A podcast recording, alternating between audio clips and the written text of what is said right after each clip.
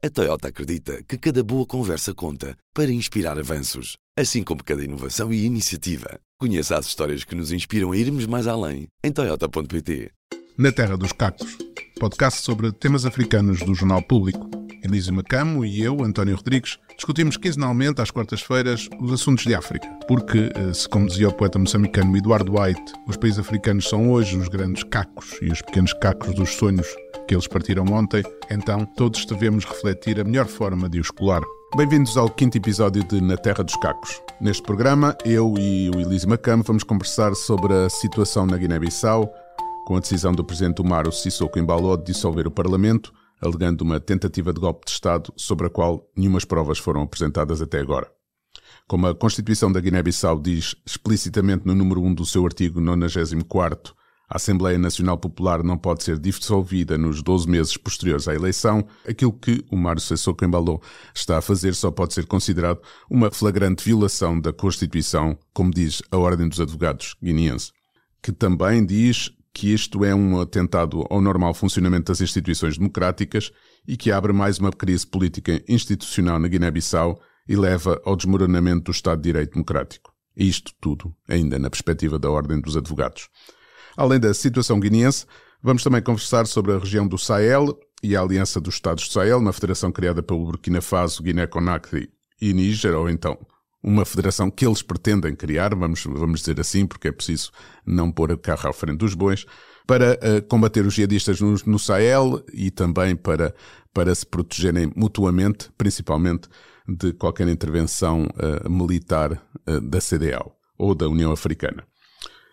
Todos eles são governados por uh, juntas militares, saídas de golpes de Estado e, portanto, vamos ver o que é que vamos conversar sobre, sobre isso. Na segunda parte, no nosso espaço de entrevista, vamos conversar com Jonuel Gonçalves, um investigador angolano, habitual colaborador do público, que acaba de publicar em Portugal e Angola o livro Angola, Cinco Séculos de Guerra Económica.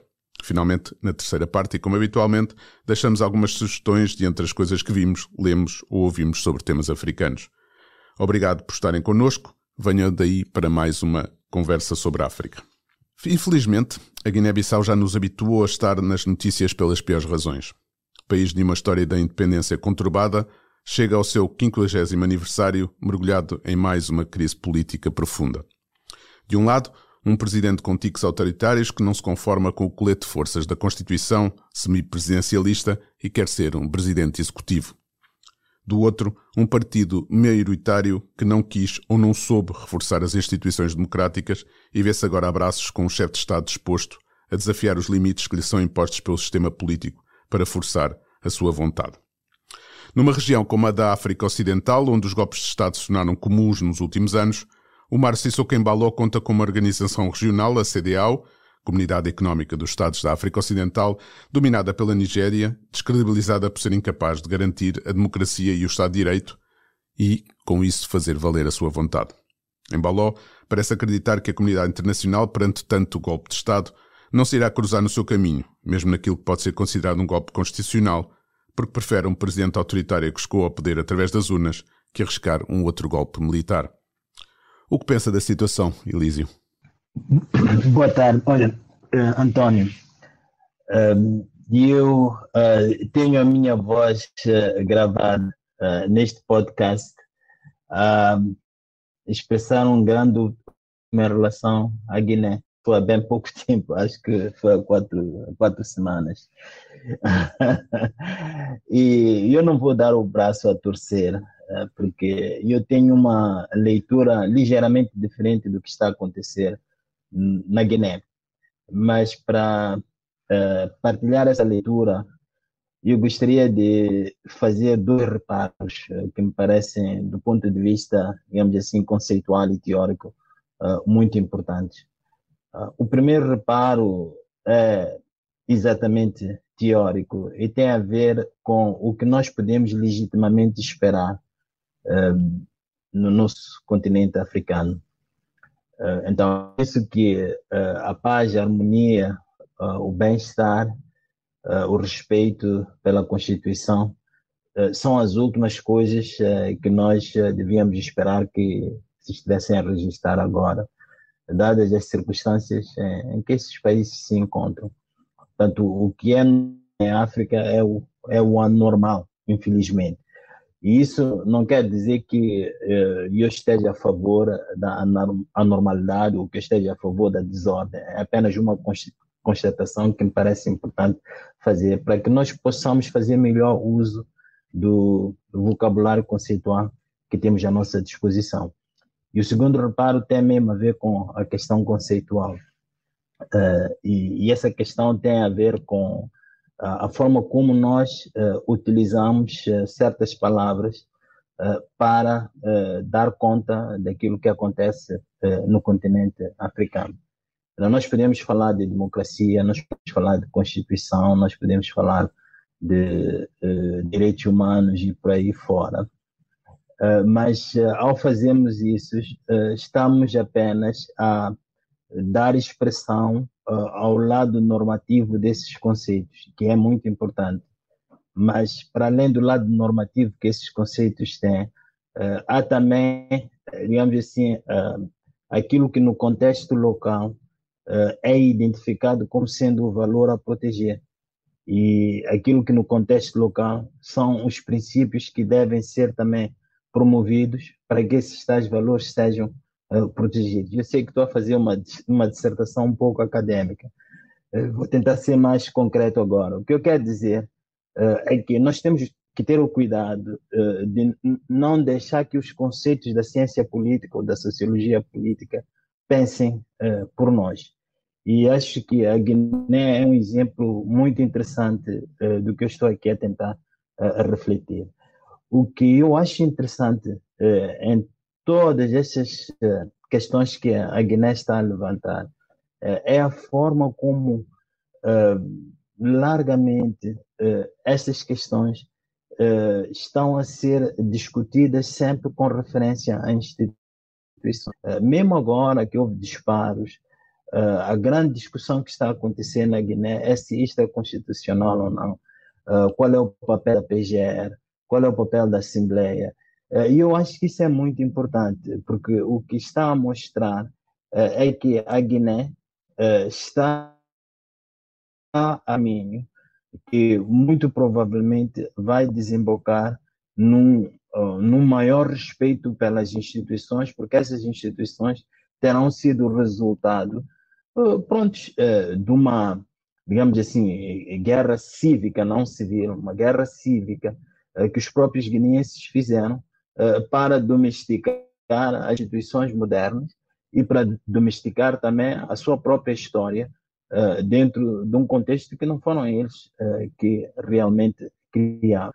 Então, eu mantenho o meu otimismo em relação à Guiné, eu condeno naturalmente o que está a acontecer lá neste, neste momento, mas eu acho que nós temos que encontrar uma outra linguagem para falar sobre, sobre estas coisas aqui. Mas não acha que, não acha que a justificação uh, da Constituição, uh, a justificação de que há uh, um, uma tentativa de golpe de Estado um, por parte que o Presidente alega para justificar esta, esta dissolução da Assembleia Nacional, não é uma utilização também para a defesa própria em termos internacionais daquilo que estão a fazer e que é, é à margem da, da Constituição? Sim, sim, eu acho que é, mas isso não um, não retira o mérito uh, ao argumento que eu estou a tentar formar, talvez não com tanta clareza quanto eu gostaria de fazer. Uh, o que eu quero dizer é o seguinte: um, há uma grande diferença uh, entre um ator político pura e simplesmente procurar legitimar aquilo que faz com referência aos seus interesses pessoais e procurar legitimar aquilo que faz com referência às instituições, com as regras do jogo. Uh, porque quanto mais a pessoa uh, faz referência às regras do jogo e às instituições, mais se compromete com elas e mais espaço cria na cabeça das pessoas uh, da importância que esse discurso institucional, esse discurso normativo tem para a própria conceitualização, digamos assim, da, da política. Então, é isto que eu acho extraordinário na Guiné, que eu não vejo com a mesma ênfase, por exemplo, em Moçambique ou em Angola. Olha, uh, ainda ontem estava a conversar com alguns amigos que me falavam de obras que existem na Guiné, escritas por constitucionalistas, a fazerem uma reflexão sobre os próprios da Guiné. Eu não conheço nenhuma obra de um constitucionalista moçambicano a refletir as questões políticas e não conheço também nenhuma em Angola. Uh, o, que eu, o que eu conheço são apenas livros que, provavelmente, repetem o que, o que a Constituição diz. Então, eu acho que isso é muito significativo. E eu estou convencido de que a, Guiné, dentro de 10 ou 15 anos, vai nos surpreender pela maturidade das instituições, por causa uh, de tudo uh, que está a passar neste momento e que não é nada uh, que não é nada. Claro que não é de, de que prontos não sei os, os atores políticos tenham a, a decência Uh, e o cuidado de agir sempre no interesse nacional, porque naturalmente que uh, a incapacidade de agir no interesse nacional é que está na origem de todos estes problemas que a Guiné está uh, a viver e, e, que Moçambique, Angola e, vários outros países africanos também estão, uh, estão a viver. Mas eu acho que a, a, a Guiné está a caminhar uh, por atalhos que me parecem muito significativos.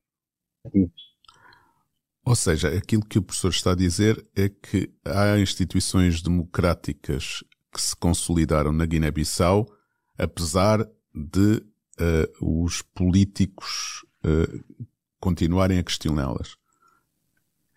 Sim, olha, o, o, que eu estou a dizer, é, bom, talvez dizer isto de uma outra maneira, são duas coisas. Uh, nenhuma democracia se estabeleceu por proclamação, né? nenhuma. Mesmo no caso, digamos assim, da mais uh, uh, como é que é paradigmática que é a americana e a gente conhece a Constituição americana uh, sabe aquele foi um processo uh, foi o culminar de um processo que em nada é diferente do que a gente está vendo na é bom que nos Estados Unidos houve guerra civil. É bom não esquecer que houve muita resistência por exemplo uh, a uma Constituição Federal.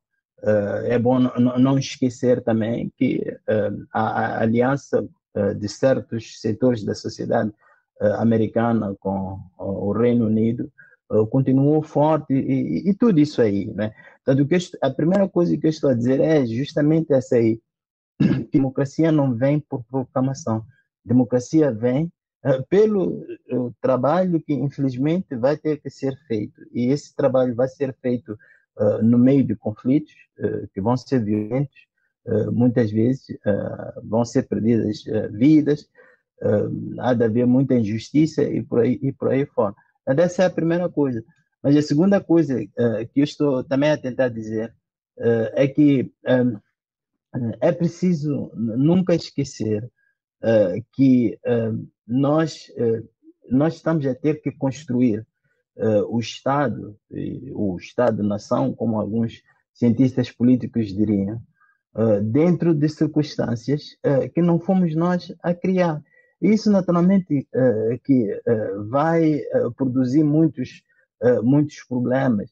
E aí, sabe, eu podia propor vários temas para discussão aqui. Por exemplo, uh, o fato uh, de não haver forças uh, sociais claramente delineadas que pudessem servir como a base ou uma espécie de infraestrutura para a negociação do tipo de arranjos políticos que podem ser instalados para garantir que que, esse, que essas forças vivam mais ou menos em, em, em harmonia, ou que pelo menos não, não entrem pelo caminho da, da violência. Então, é, é uma maneira de dizer é, que os guineenses, os africanos, do modo geral, é, têm que procurar encontrar o conteúdo dos conceitos através dos quais nós procuramos analisar aquilo que eles estão a fazer. Tanto o conteúdo do conceito de democracia, o conteúdo do conceito de direitos humanos, o conteúdo do conceito de cidadania E é isso que eu vejo os guineenses a fazer no meio de toda aquela confusão, naturalmente, que é preciso condenar, sobretudo a atitude do, do presidente. Passando para o nosso segundo tema.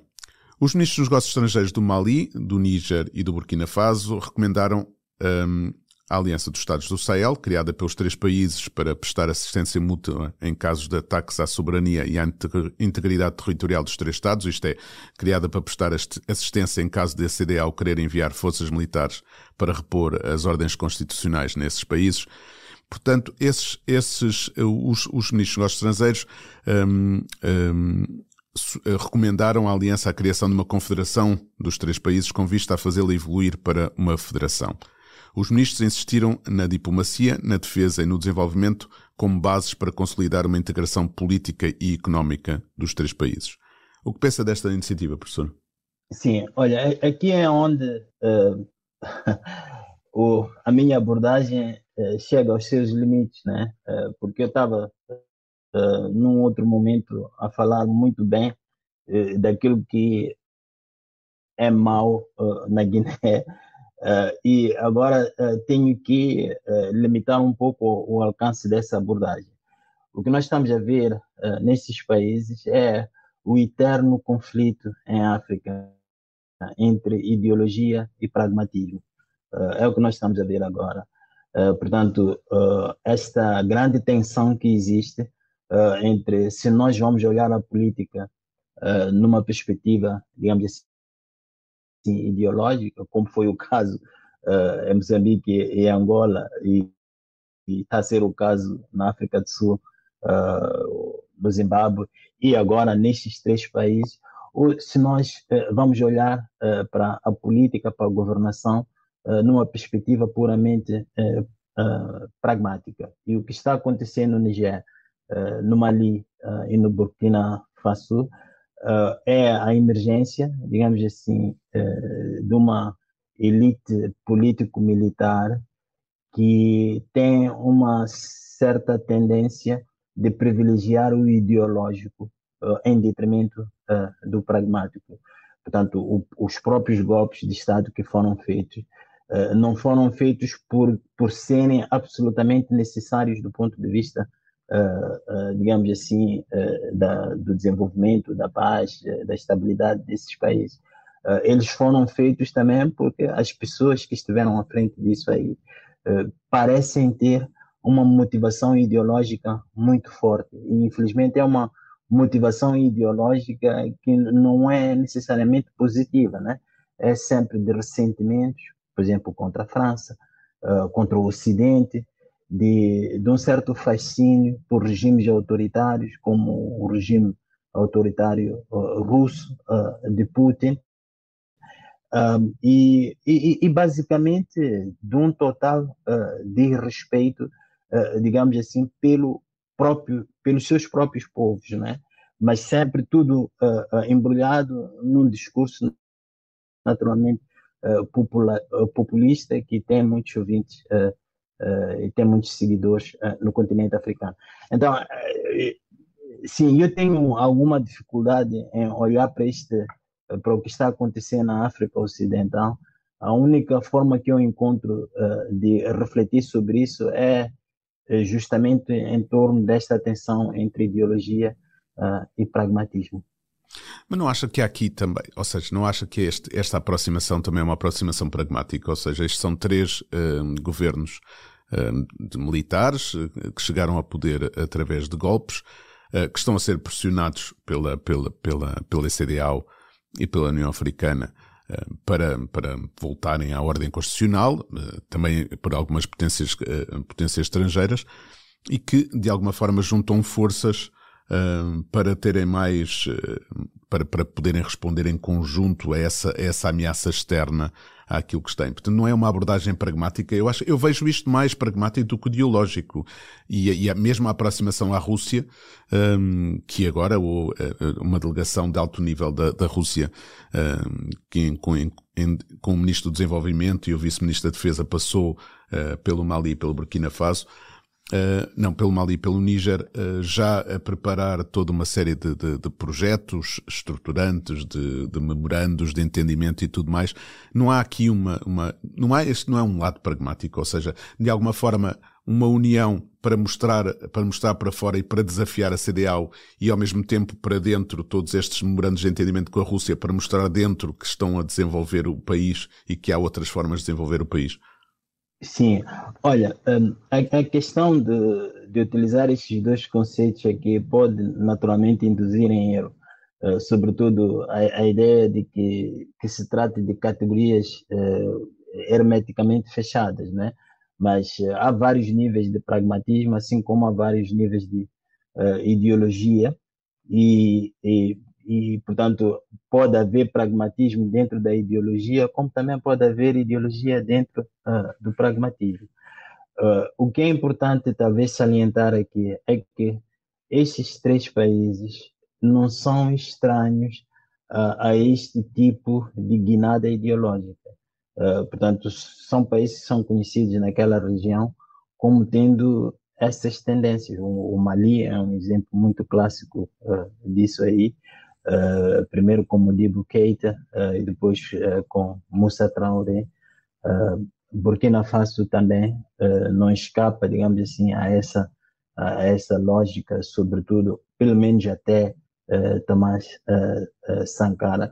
Uh, Niger talvez seja aqui uma ligeira exceção. Uh, mas uh, o, o, que o, o, fato de serem esses três países e não outros uh, talvez eu não vou achar estranho se um dia a, Guiné-Conakry também se juntar a esses três países. Portanto, esses, esses são os países de quem a gente espera uh, este tipo de guinada uh, ideológica. E por causa disso, eu acho que esta distinção entre ideologia e pragmatismo uh, continua a, a, fazer sentido. Agora, é, é realmente verdade que, acossados como eles se sentem, uh, vão ter que tomar decisões. Agora, o, o, o que a gente pode perguntar, uh, colocando de parte a questão da Rússia, uh, é se, de facto, mesmo dentro do discurso panafricanista que eles gostam também, sobretudo aquele fulano da, de Burkina Faso, Traoré, gosta de, de apresentar em público, se faz sentido eh, agir eh, contra o interesse desse panafricanismo que, apesar de tudo, tem sido estruturante na visão política eh, na visão política africana. se faz sentido que eles procurem a sua sorte fora de uma comunidade que, apesar de tudo, tem procurado dar conta do, do recado, apesar de tudo, tem procurado ser uma espécie de referência moral para a política uh, naquela região da África uh, Ocidental. Se faz sentido que eles façam o que estão a fazer, tendo também em conta o grande fato, e isto é muito importante, de que eles não estão a dar conta da rebelião. Nenhum desses países está a registrar progressos na luta contra o jihadismo, na luta contra as, com as milícias, e que foi sempre a razão uh, para uh, as decisões que eles tomaram em relação uh, a, aos golpes de Estado que eles, que eles fizeram. Em cada um desses países, mesmo no Mali, com a ajuda dos russos, a situação, a situação militar piorou. Então, para mim, o próprio pragmatismo deles, dentro desse sentimento de, se, de estarem a ser acossados pelos outros, eh, chega também aos seus limites. Né? Ok, vamos passar então para, para, para a segunda parte uh, deste, deste uh, Na Terra dos Cacos, este quinto episódio. Uh, conosco temos o, o Gonçalves. Junel, obrigado por teres aceitado o nosso convite. Dizes na introdução do Angola Cinco Séculos de Guerra Económica que este livro é uma consequência do livro que publicaste em 2011, que se chamava Economia ao longo da história de Angola, e era para ser um livro factual e cronológico, mas a pesquisa mostrou que a existência de uma constante guerra económica que alterou o projeto inicial. Quer explicar um pouco melhor como é que, como é que vens desse projeto de um factual para, para, este, para esta guerra económica?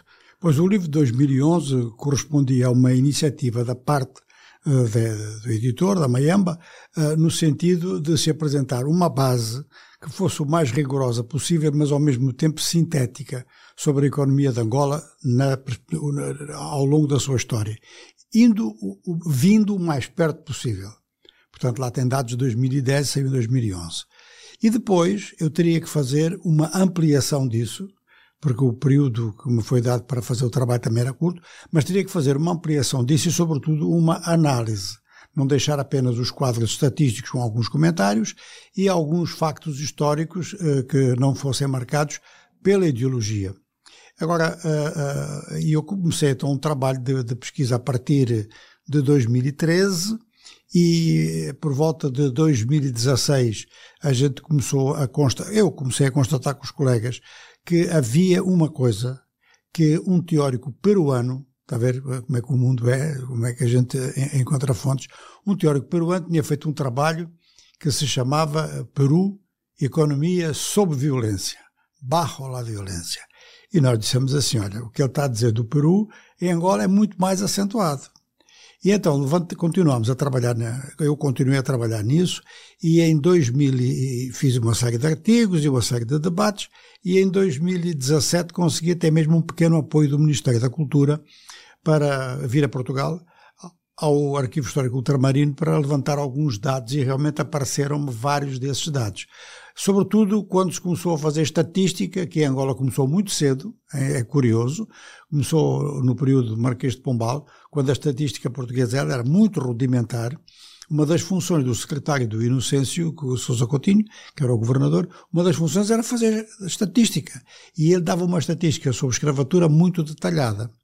Pronto, continuou-se a trabalhar, continuei a trabalhar nisso, a redigir, e já dentro da fase de redação, uh, começam a aparecer, começam a aparecer elementos, uh, sobretudo a partir de 2015, em que estava muito patente o prolongamento de uma coisa que era e é a captura de Estado. Quer dizer, eh, pronto, no tempo colonial, a captura de Estado ela é feita para a, a, a conquista de recursos naturais e recursos humanos. Ou seja, a escravatura é o ponto máximo da guerra económica. É quando você captura pessoas para colocar ao seu serviço como mão de obra. E depois, a partir de 2015, quando começou a ser muito patente que havia então um regime que caminhava para a cleptocracia, um terceiro componente, que era o componente acrescentado aos recursos naturais e à, captura de recursos humanos, a captura de recursos financeiros públicos. E então comecei a trabalhar até numa ampliação, como outros fizeram. Havia assim uma espécie de, eh, eh, de convergência, sem a gente conversar uns com os outros, até que encontrei o livro do Laïdi Ali, o francês, que fez uma história mundial da guerra económica, e eu vi nisso a confirmação de que eu estava a fazer. Elísio, quer... Sim, sim, sim, sim. Eu gostaria de, uh, de fazer aqui uma pergunta. Olha, uh, Januel, eu gostei muito uh, do que li até aqui, li tudo, uh, mas sobretudo gostei desta, uh, deste conceito de guerra econômica, quer dizer, uma maneira de olhar para aquilo que acontece dentro de um, de um determinado regime na perspectiva, nessa perspectiva que propõe de guerra econômica. O que eu gostaria de perceber melhor ainda é que papel uh, reserva dentro desse conceito uh, para questões uh, muito mais normativas, como questões de, de política, né? como questões de cidadania, de exercício de cidadania, portanto, direitos humanos, está a sugerir a ideia de que, uma vez aplicado este conceito de guerra econômica, uh, dificilmente podemos uh, pensar uh, num país também como uma entidade política que se defina pela garantia de, de, de, de espaço de exercício de cidadania. Bom, então é assim, quer dizer, um Estado constrói-se no longo prazo. E, e, isso, no caso africano, é muito patente, não é? Agora, esta noção do que o Estado se constrói no longo prazo é, há várias formas de construir o Estado e há vários conteúdos que o Estado pode ter. O Estado não é o mesmo nem ao longo da história, nem mesmo no, no, no momento, no momento presente. De maneira que eh, a questão que se coloca é assim, quer dizer, o, há necessidade simultânea, em virtude da aceleração da história e em virtude justamente das reivindicações de cidadania, um Estado como o Estado português, que é dos mais antigos do mundo, tem 900 anos, quando se criou não haviam determinadas reivindicações que 400 anos depois eram outras, 500 depois eram outras e tal. Ora, a África tem um concentrado histórico em 50 anos é, a gente pode dizer um pouquinho antes em alguns países, naqueles onde houve transições, como é o caso do Ghana, como é o caso das antigas colónias francesas. Mas no caso dos países de, de, de língua portuguesa, praticamente não houve transição. Um ano não é transição nenhuma. E isso levantou, e levantava naquela altura, do ponto de vista de alguns de nós, levantava a necessidade que a construção do Estado já significava a construção de um Estado com garantias aos cidadãos e não um Estado oposto à sociedade. Ora, como isso não foi feito e o Estado ficou num exercício repressivo e ficou também com um cheque em branco porque teve apoio das sociedades, não foi sem apoio das sociedades. No, no, nos cinco países de língua oficial portuguesa, os regimes de partido único tiveram apoio social. E no caso concreto de Angola, mesmo com eleições livres, como foram as de 92, 90% da população que estava contra a guerra votou nos partidos da guerra. Quer dizer, é, onde é que há, onde é que perde essa legitimidade? Perde a legitimidade quando exagera na repressão e exagera, não é quando faz, é quando exagera. E quando se começou a notar então que o Estado era, eh, mais tarde os sul-africanos vêm introduzir a expressão de captura de Estado, mas até então era a expressão que se usava a propósito do Haiti de cleptocracia. Era um Estado onde o Jean-Pierre Bayeux, por exemplo, o francês, definiu como uma classe-Estado e a partir daí começaram a transformar os bens públicos em bens privados. Ora, isto é o contrário da cidadania. Quer dizer, as noções de cidadania e uma coisa muito simples, que é a Declaração Universal dos Direitos do Homem, é que são a grande defesa em relação a isto. Eu lembro-me de um dirigente congolês do Congo Brazzaville que foi derrubado, o Pascal Lissouba, que era muito melhor como intelectual antes de tomar o poder do que depois, quando tomou o poder. Mas o Ulisubaf, quando tomou o poder, disse assim: os direitos humanos são a diferença entre a sociedade humana e o jardim zoológico.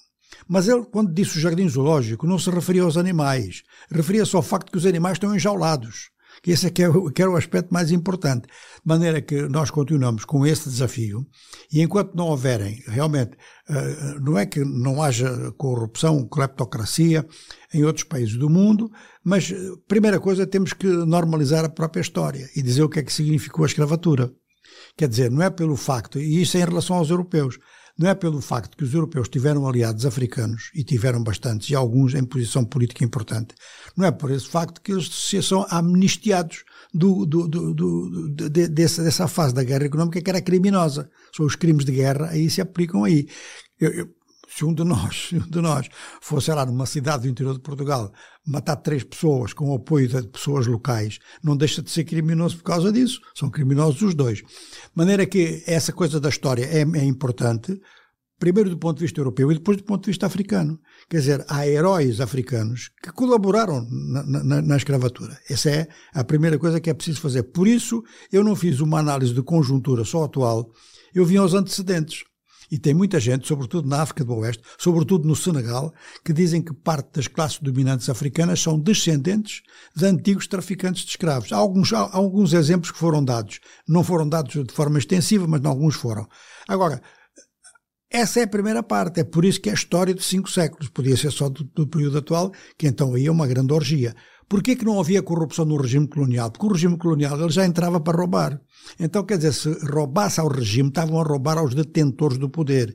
Então eles controlavam isso. Mas era um regime de roubo, era um regime de agressão. Certo?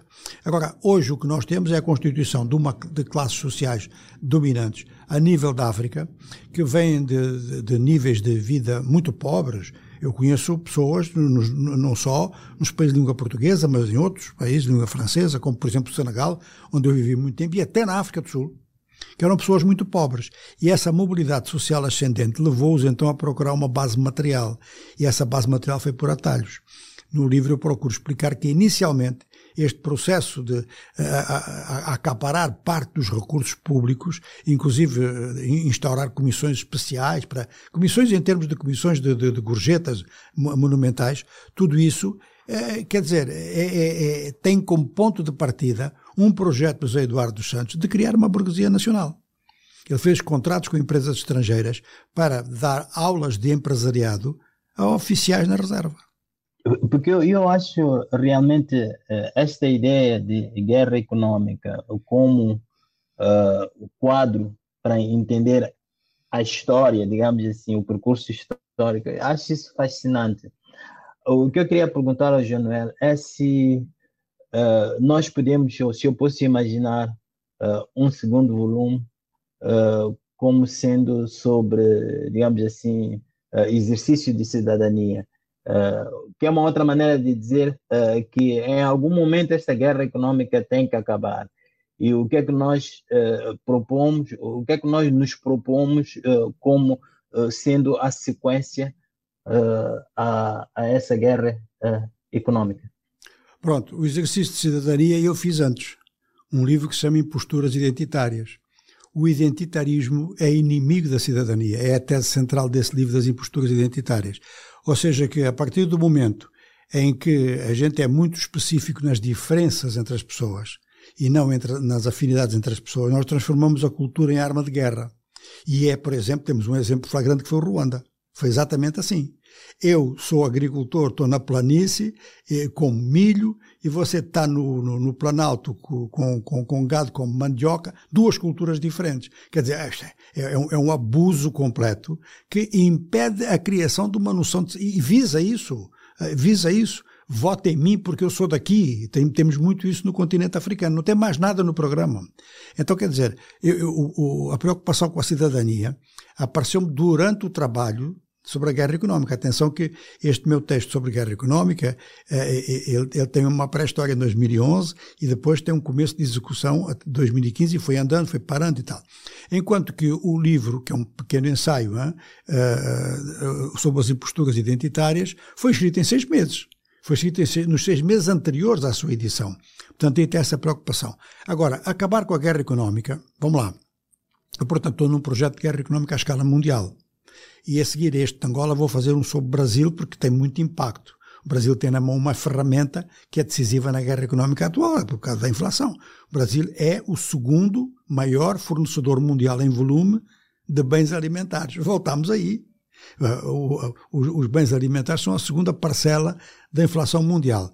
Mas a minha, a minha preocupação não é, não, é, não é só isso. Quer dizer, dentro do Brasil, e depois aí a África vai passar por isso necessariamente, eu gostava muito de saber o que é que estão a conversar as comissões que dão seguimento à conversa entre o João Lourenço e o Joe Biden, porque a questão das novas tecnologias é que é vital. E isso, isso nós podemos constatar que a guerra económica não está na, no horizonte da gente que possa acabar. Ou seja, neste momento o que se passa entre, entre a, a, os Estados Unidos e a China, que são as duas potências que podem realmente desenvolver grandes projetos de novas tecnologias, digo novas mesmo, quer dizer, decisivas, com inovação mesmo, quer dizer, não é, por exemplo, o carro elétrico não me parece uma, uma, uma, uma, uma digamos que um, um instrumento que venha a alterar muita coisa, não vai alterar quase nada, mas outras coisas sim, Outras coisas, sim, a nível de, de, por exemplo, esse aparece desde logo, a inteligência artificial, que pode, não é, vamos deixar de lado o aspecto assim, ah, bruxaria, a ameaça. Não, quer dizer, ganha-se tanto tempo com a inteligência artificial que a produtividade pode ser multiplicada por 10 ou 20, coisas assim. Quem tem isso tem uma arma decisiva na mão. Ora, os americanos e os chineses que andaram em discussão, proíbe daqui, proíbe dali, guerra económica, uh, utilização da arma da, da, da, intimidação, utilização da arma da alfândega, e agora, depois daquela conferência sobre o Pacífico em São Francisco, as coisas mudaram muito. Mas mudaram assim em poucos dias, inclusive com autorizações de empresas mistas e não sei o quê, porque eles estavam a ver, estavam a resvalar para uma coisa em que se iam afogar os dois. Então, acabar com a guerra económica eh, eh, em África é, eu acho muito difícil. Eu tenho a impressão que a África do Sul tinha a obrigação de estar já dentro do uso dessas ferramentas e de criar ferramentas uh, se não tivesse os problemas que tem. Está com dificuldade nos transportes internos, está com dificuldade na distribuição de energia elétrica, certo? Uma África do Sul que tem poder nuclear, know-how nuclear, e que tem, eh, inclusive, uns níveis de capitalização que eram importantes. Não era um país que tivesse déficit de capital como, como os nossos países têm, e depois já tinha bases, por exemplo, a África do Sul tinha capacidade de fazer vacinas durante o Covid. Não fez porquê? Quer dizer, tem, temos essas perguntas assim. E alguns países da África do Norte no meu caso, sobretudo do Marrocos e, e, e, do Egito. Não estou a ver na África tropical quem possa, a não ser que se esteja a atribuir esse papel a Angola. Atenção que o Joe Biden disse, sublinhou que Angola era, primeiro disse que Angola era o país mais importante da África, bem, foi o entusiasmo dele, não é? Ele é um entusiasta, gosta do desporto, então também disse isso assim. Mas depois ele disse, destacou, ah, estamos muito envolvidos no projeto Artemis. Olha, atenção, o que é que é isso, hein? Quer dizer, é um exemplo importante. Uhum. O que é, que é exemplo importante? É um exemplo importante porque é um concentrado tecnológico da primeira. Angola não tem quadros para isso. Isso, ora, eu penso que este, este encontro do Joe Biden com o João Lourenço uh, vai ter, digamos que, a sua consequência principal quando no mês de janeiro for assinado o acordo militar. Os americanos, eh, investidores na agricultura, eles não se enganaram. Eles dizem que as ferramentas agrícolas são fundamentais. Aquela, aquela frase do Lenin é o contrário do que o mundo, do que o mundo nos apresenta. O Lenin dizia a agricultura é base e a indústria é o fator decisivo. Mas isso quando? Em que circunstâncias? E ainda por cima não há grandes diferenças entre o setor. O agrobusiness, o agrobusiness é altamente industrializado. O caso, olha, o caso do Brasil é, é logo uma demonstração.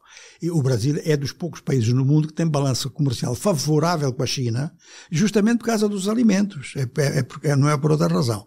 De maneira que, é, é, é, quando, quando, quando, quando esse, esse, acordo de caráter militar for divulgado, e ele tem que ser feito com muito cuidado, porque a Constituição de Angola proíbe bases militares estrangeiras, mas não proíbe ações conjuntas para casos específicos. Esta segunda parte do artigo, desse artigo da Constituição, abre caminho a isso tudo.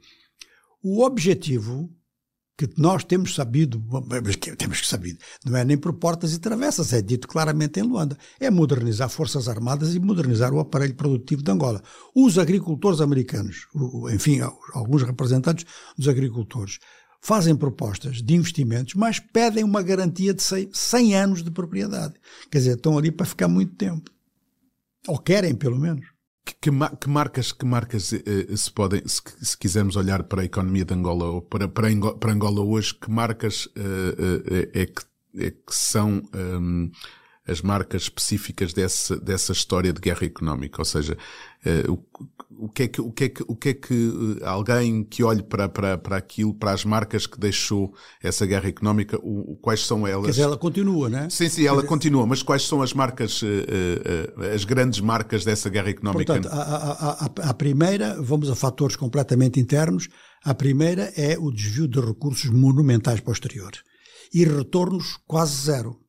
Portanto, os últimos dados de 2012 para cá, 2012 hum, para cá, o Procurador-Geral da República assinala que foram desviados 100 mil milhões de dólares.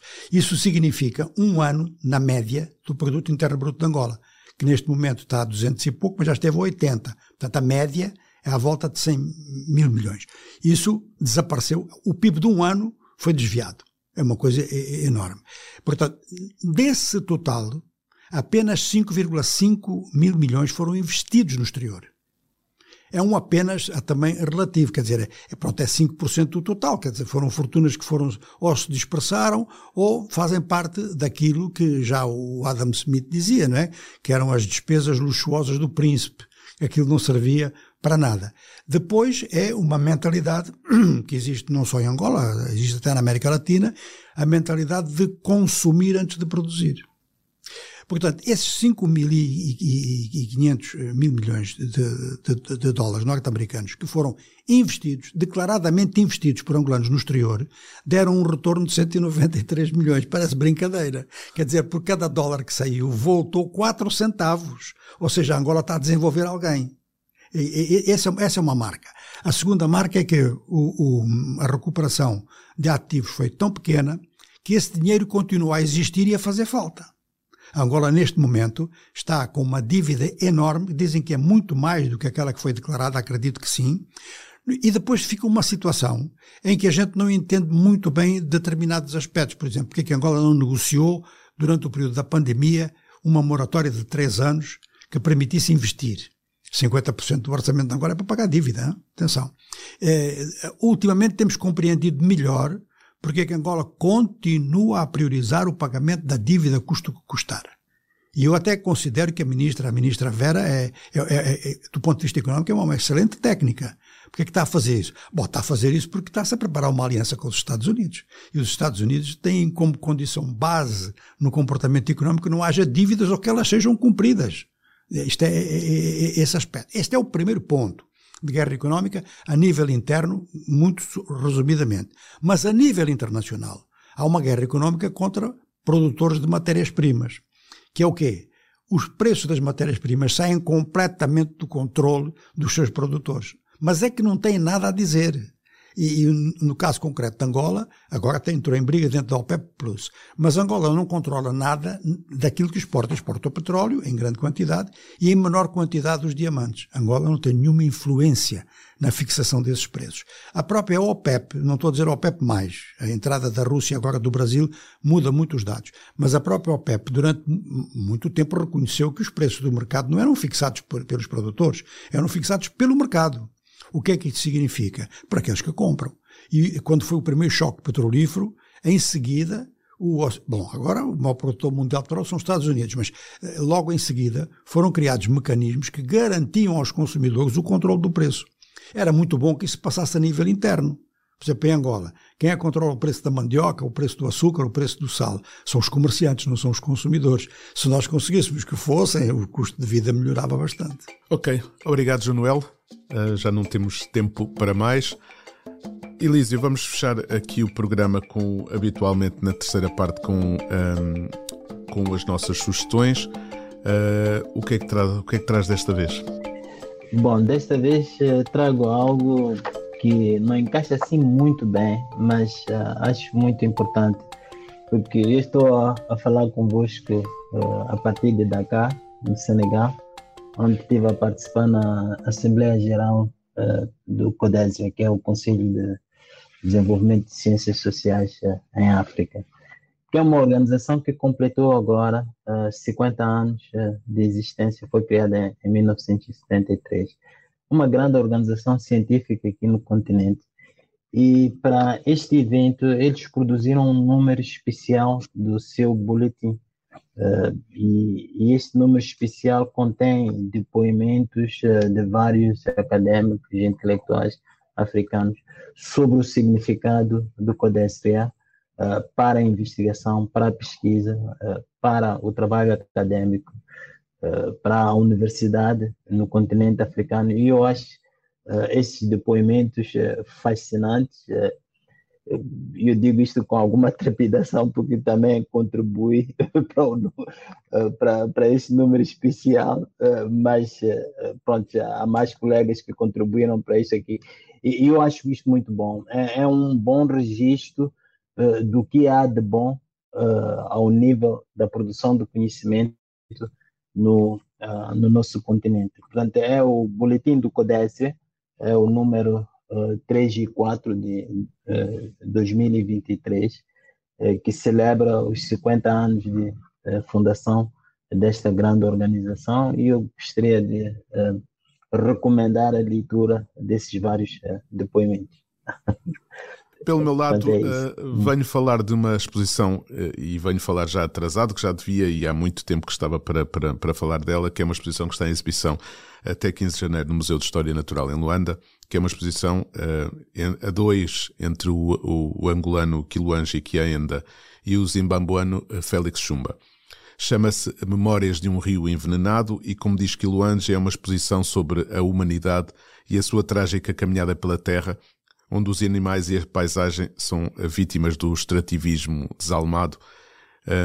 E, portanto, eu acho que uh, uh, para, quem, para quem puder ou seja, para quem estiver em Luanda ou para quem passar por Luanda, eu aconselho vivamente o Kiluanji é, um, é uma referência uh, da, da, arte angolana e não só, e da arte africana, e portanto acho que vale, vale a pena passar por lá.